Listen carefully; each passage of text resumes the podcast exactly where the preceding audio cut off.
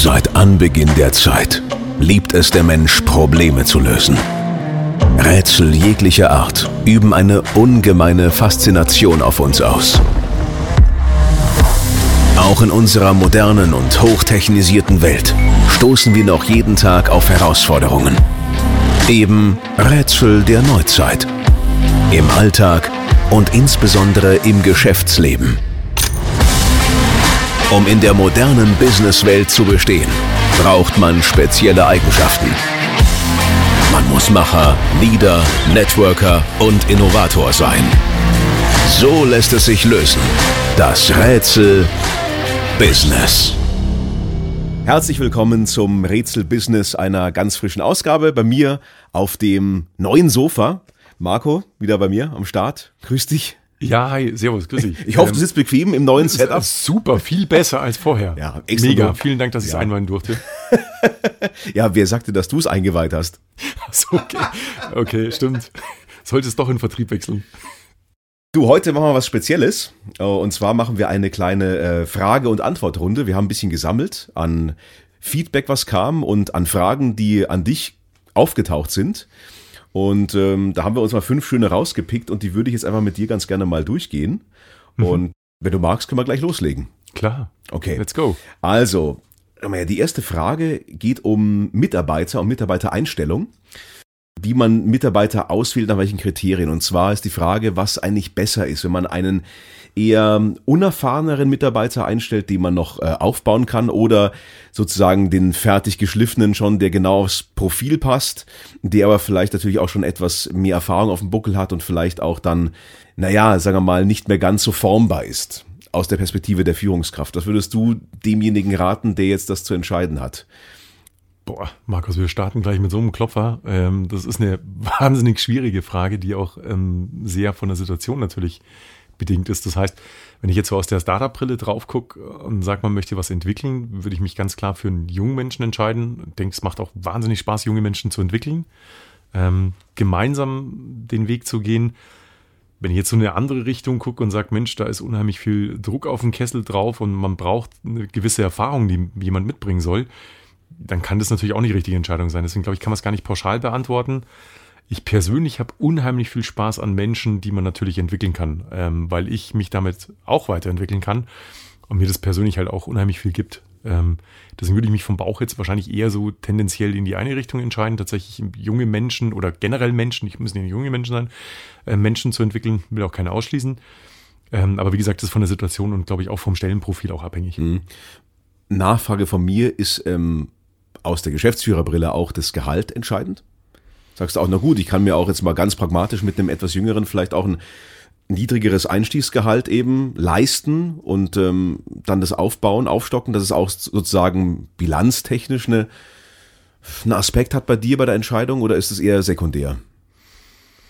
Hm, zumindest nicht primär. Ich glaube tatsächlich ist der, der Fokus liegt ja darauf, wenn du einen Mitarbeiter entwickeln willst, dann nimmst du ja auch was in die Hand. Also das heißt, ist es Zeit, ist es Geld, sind es Ressourcen? Ähm, von da am Ende des Tages wiegt sich das wahrscheinlich auch wieder auf. Ich denke tatsächlich, dass es zum Großteil von der Situation tatsächlich abhängig ist, wenn man jetzt so die, die Blickrichtung so von einem Startup äh, natürlich auch so ein bisschen aufgibt, wo, wo nicht immer Geld und Massen vorhanden ist, wo man auch äh, vielleicht nochmal ein bisschen anders wirtschaften muss, auch der Erwartungsdruck von den Gesellschaftern oder von wem auch immer entsprechend groß ist geht man natürlich auch mal gern so einen anderen Weg und sagt, Mensch, wir haben junge Talente, die kommen vielleicht auch gerade frisch von der Uni, bringen frischen Spirit mit, haben ganz, ganz viele tolle Ideen. Ähm, und wie geben wir denen die Möglichkeit, sich mit dem Unternehmen gemeinsam zu entwickeln? Das ist ja auch für junge Menschen oder für Menschen, die da gerade vom, mit dem, mit dem frischen Abschluss kommen, natürlich auch nochmal eine ganz, ganz tolle mhm. Perspektive zu sagen, hey, ich kann gemeinsam was aufbauen und kann mich da auch entwickeln. Im Grunde genommen, glaube ich, um vom Alter so ein bisschen wegzukommen, ist das einfach eine, eine Einstellungssache. Also vom Mindset her habe ich Lust, ich habe Menschen kennengelernt, die sind Anfang 50, Anfang 60, die sagen, Mensch, ich habe Bock nochmal was komplett Neues zu tun, mich komplett nochmal neu zu entwickeln oder auch nochmal neu zu erfinden. Ähm, von daher ist es nicht unbedingt immer eine Frage des Alters, sondern tatsächlich kommt mhm. viel, viel mehr von der Einstellung. Okay, von der Einstellung, Unternehmensprofil auch. Haltung. Genau. Haltung, genau. Ja, also ja, beides absolut. hat die Berechtigung, aber es kommt eben stark auf die Parameter an. Okay. Definitiv. Dann drehen wir das Thema mal um.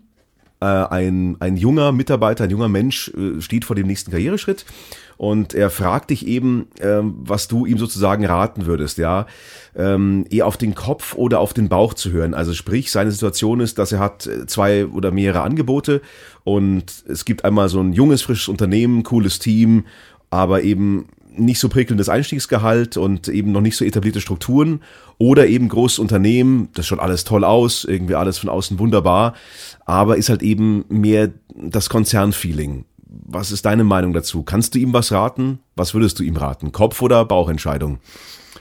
Ähm, ich glaube, man muss es ein bisschen differenziert sehen. Das eine ist tatsächlich, ich bin Mensch, ich höre unheimlich stark auf meinen Bauch das heißt, ich treffe ganz, ganz viele Entscheidungen ähm, mit dem Bauch, weil der mir wahnsinnig viele Signale gibt.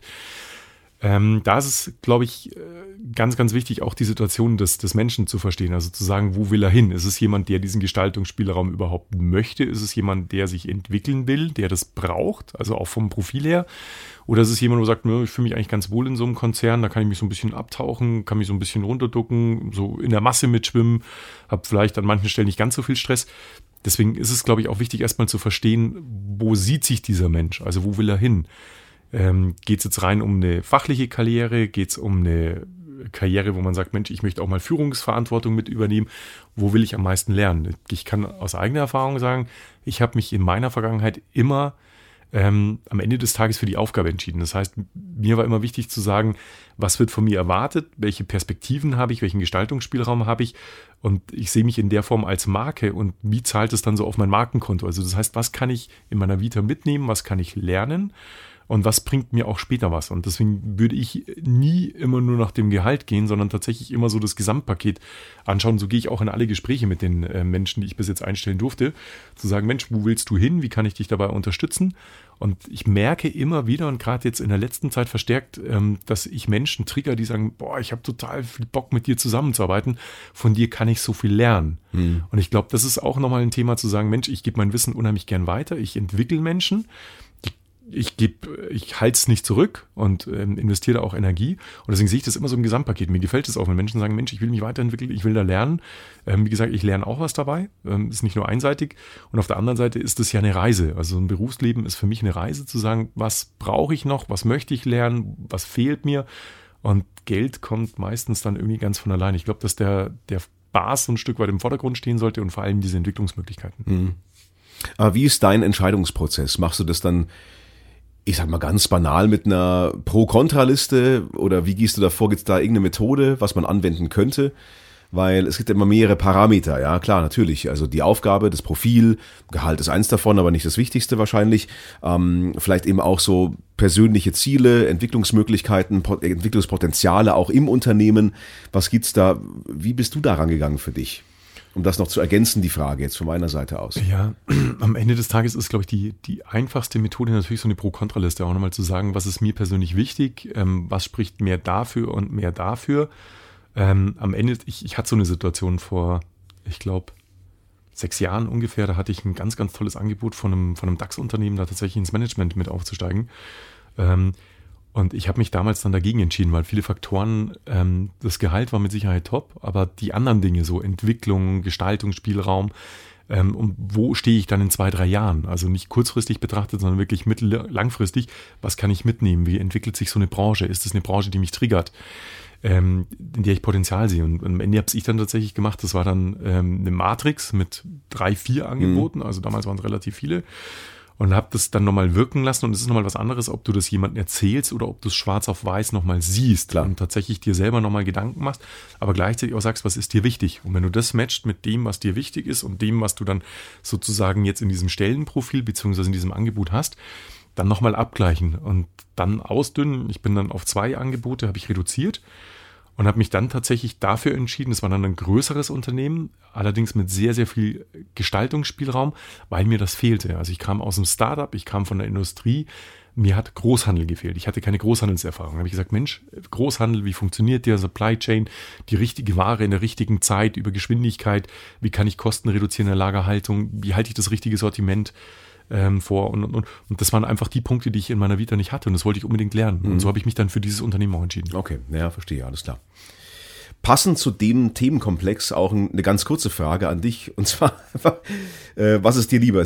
Das Speedboat oder der Dampfer? Also, ich glaube, ich weiß, wofür das beide stehen soll. Ja. Ähm, ja brauche ich, glaube ich, gar nicht weiter erläutern. Also, was ist da deine Antwort oder deine Gedanken dazu? Also, wenn man so einen Dampfer auf so eine Geschwindigkeit von einem Speedboat bringen würde, dann würde ich vielleicht nochmal drüber nachdenken. Ja. Äh, ich glaube, tendenziell, wenn man jetzt zehn Leute fragen würde, die mich relativ gut kennen, glaube ist die Antwort klar, äh, Speedboot ich habe immer das Bild und das teile ich halt auch total gerne. Ähm, ein Dampfer hat wahnsinnig viel Sicherheit und wenn eine Welle kommt, dann steht so ein Dampfer. Äh, wenn so eine größere Welle mal kommt, dann kann so ein Speedboot kann's mal um, umpfeffern oder umhauen. Auf der anderen Seite ist es natürlich so, wenn oben jemand von seinem Dampfer mal runter guckt, ähm, in der Zeit überhole ich ihn halt 25 Mal. Das ist so eine Metapher, die bringe ich immer ganz gern mit rein. Speedboot steht für, für mich für Veränderung, für Geschwindigkeit, für neue innovative Wege. Und das ist ja genau das, was ich gehen will, was ich auch versuche in meinem Alltag ähm, vorzuleben ähm, zu symbolisieren, auch zu sagen, Mensch, es gibt neue, innovative Konzepte, lass uns die ausprobieren und lass uns auch den Mut haben, wenn Dinge nicht funktionieren. Ähm, das, was dann einstampfen, was Neues entwickeln, immer natürlich unter Betrachtung Kosten Nutzen. Aber dieses, diesen neuen Weg gehen, Branchen so ein Stück weit aufzumischen, dort neue Akzente zu setzen, ich glaube, das gelingt uns schon ganz gut oder gelingt mir ganz gut und deswegen würde ich mich da äh, im Zweifel erstmal immer für so ein Speedboot mhm. entscheiden. Mhm. Also ich liebe diesen Adrenalin-Kick. Ja, du hast ja auch einen Bootsführerschein. Insofern ja, unbedingt. hast du vielleicht auch eine höhere Affinität. Was wäre denn mit einem Dampfer, der anstatt so lahmer Beiboote Speedboats hätte? Was wäre denn die Konstellation?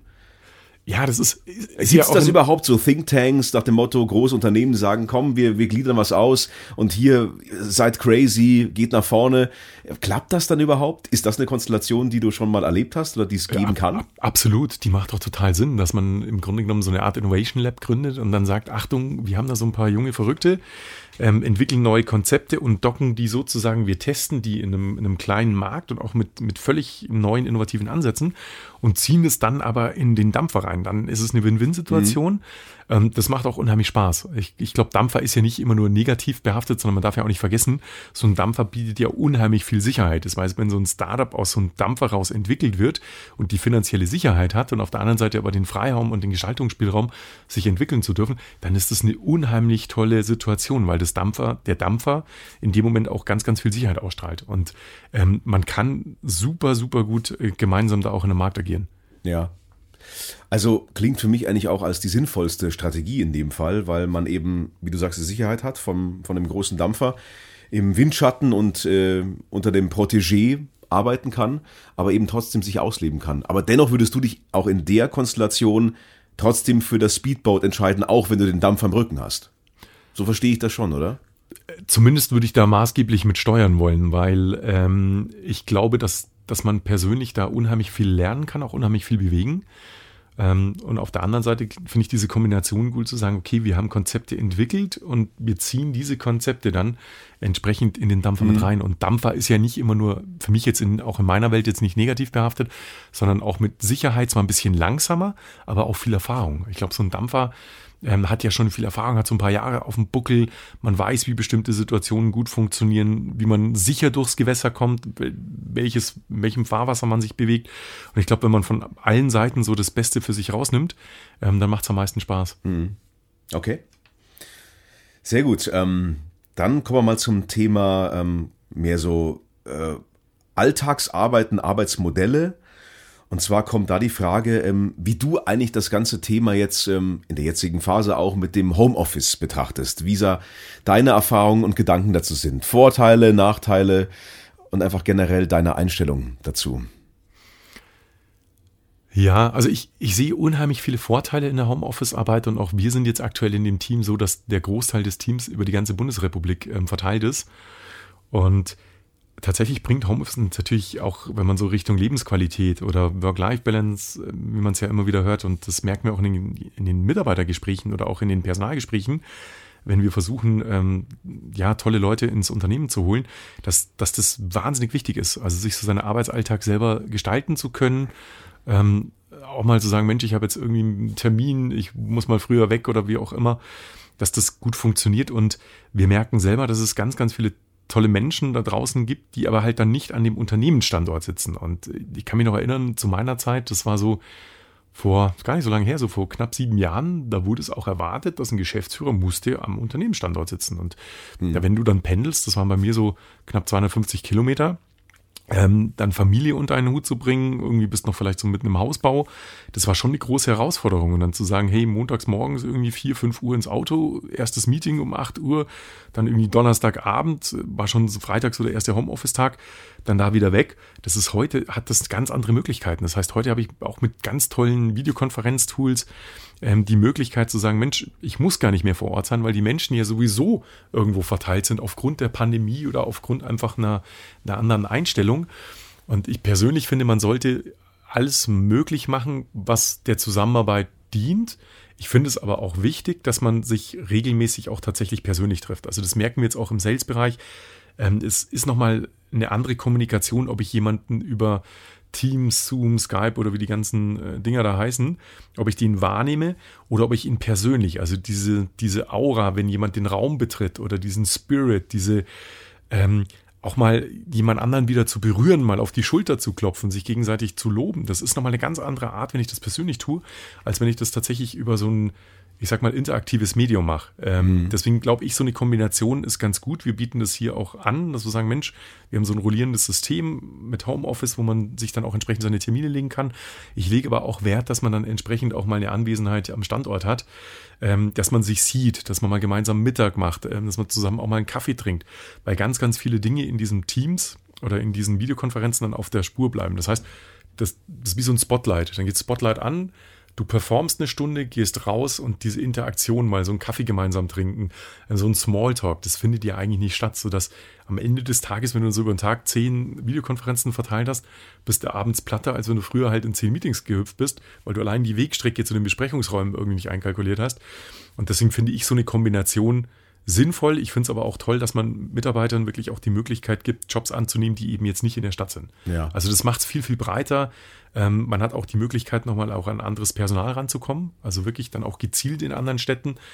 Ich glaube, es muss sich finden und man muss da eine gute Balance finden zwischen ja. Präsenz und tatsächlich ähm, der Digitalisierung. Ja, was ich vielleicht von meiner Perspektive noch dazu ergänzen kann, einfach auch aus unseren Erlebnissen in den Medien, im Radio und so weiter. Ähm, klar, als Hörmedium hast du natürlich ähm, schon ganz viele Jahre Fernvertonungen gemacht und ich nur als Beispiel jetzt ähm, Live-Reportagen aus, aus Stadien von Fußballspielen und sowas ist vollkommen klar, dass das natürlich von anderen Standorten äh, remote, wie wir sagen, stattfindet. Aber es gab eine recht witzige Anekdote ähm, und zwar gab es in der Phase bei der Antenne auch äh, Leute, die eingestellt worden sind und die vielerlei Hinsicht haben, die sich nur über Teams kennengelernt. Und in der Tat hat man die erstmal gar nicht erkannt, wenn man sie in Natura sieht, weil einem das dreidimensionale Bild fehlt. Man hat sozusagen mhm. nur wie so ein, ähm, so ein 2D-Abbild von den Leuten und dann muss man sich erstmal dran gewöhnen, sie im echten Leben zu sehen. Vollkommen bizarr, ja. Wenn das andersrum funktioniert, ist es natürlich besser. Und ähm, ja, diese kleinen Kaffeeküchengespräche, wie ich sie empfehle halt. Ideenaustausch auf dem Flur, so ein bisschen, hey, ich habe da eine Idee, was, was hältst du denn davon? Und das ist gerade für so ein, so ein Bereich, wie wir jetzt so machen, ja, in den Medien, wo es dann auch schnell geht und mal eine Idee mal probiert wird, das fehlt halt dann vollkommen einfach auch. Das geht ja, das verloren so ein bisschen. Kommunikation wird schwieriger und auch der Teamzusammenhalt. Also ich kann jetzt für uns sprechen, wir sind ja ein bunt zusammengewürfeltes äh, Team und noch gar nicht so lange am Markt und ähm, so diese, diese verschiedenen Phasen in der Team Bildung oder beziehungsweise in diesem Zusammengehörigkeitsgefühl, das geht so ein Stück weit verloren. Also mhm. man muss viel mehr kommunizieren und ähm, auch mehr darauf achten. Also mehr zu kommunizieren klingt erstmal einfach, auch wirklich zu achten, wie reagiert das Gegenüber. Und das habe ich in so einer Videokonferenz oder Remote, nehme ich das anders wahr und ja. interpretiere auch ganz anders, als wenn ich diese Person vor Ort habe.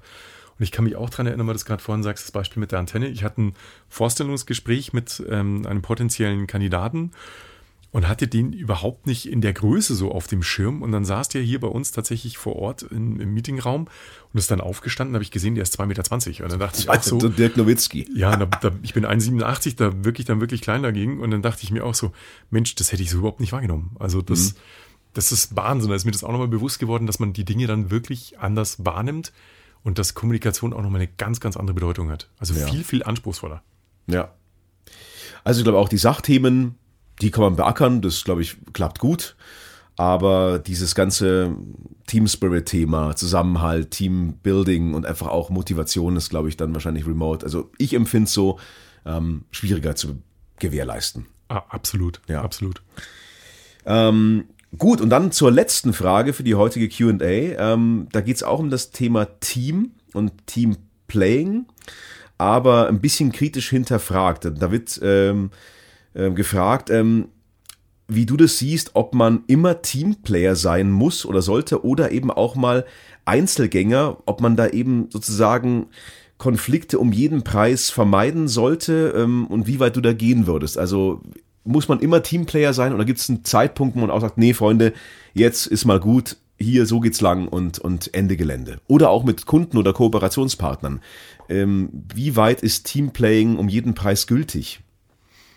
Da habe ich eine ganz klare Meinung. Also ich finde es wichtig, Teamplayer zu sein. Auf der anderen Seite haben wir Ziele und ähm, immer nur Teamplayen ähm, steht in dem Moment für mich in einem Zielkonflikt, weil man kann sich halt auch ganz oft dahinter verstecken. Das heißt, ich habe die Möglichkeit immer ähm, auch Konflikten und für mich ist ein Konflikt nie negativ behaftet, sondern es geht um die Sache. Das heißt, wenn ich in einen Konflikt gehe, dann geht es nicht auf eine persönliche Ebene, sondern um die Sache, weil man versucht, Dinge besser zu tun. Und ich kann nicht immer nur im Team gemeinsam gehen. Das, das wird nie funktionieren aus meiner Sicht, sondern tatsächlich, ich finde es wichtig, andere Menschen abzuholen und zu sagen, hey, hör zu, pass auf, wir haben uns für das Thema entschieden aus den und den Gründen, aber auch bewusst mal so einen Konflikt einzugehen und auch mutig zu sein, weil man aus Unternehmenssicht auch mal einfach in einen Zielkonflikt kommen kann, ähm, weil man Dinge entwickelt, die in dem Moment vielleicht nicht allen gefallen, aber wenn man von oben auf das große Ganze guckt, ist es sinnvoll, das zu tun. Mhm. Und ich glaube,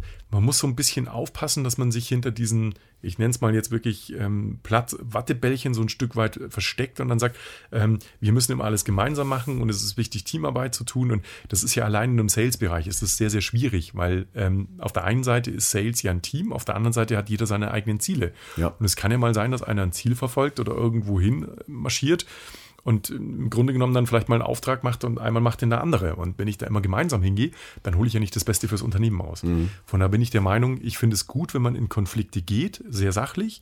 Ähm, und dann auf der anderen Seite aber auch diesen Mut einfach mit aufbringen, sagt, Mensch, bis dahin machen wir es gemeinsam, bis dahin ist es aber dann auch, oder ab da ist es dann mein eigener Weg. Und wir müssen nicht immer alles gemeinsam machen. Wir müssen uns auch nicht immer gemeinsam abstimmen.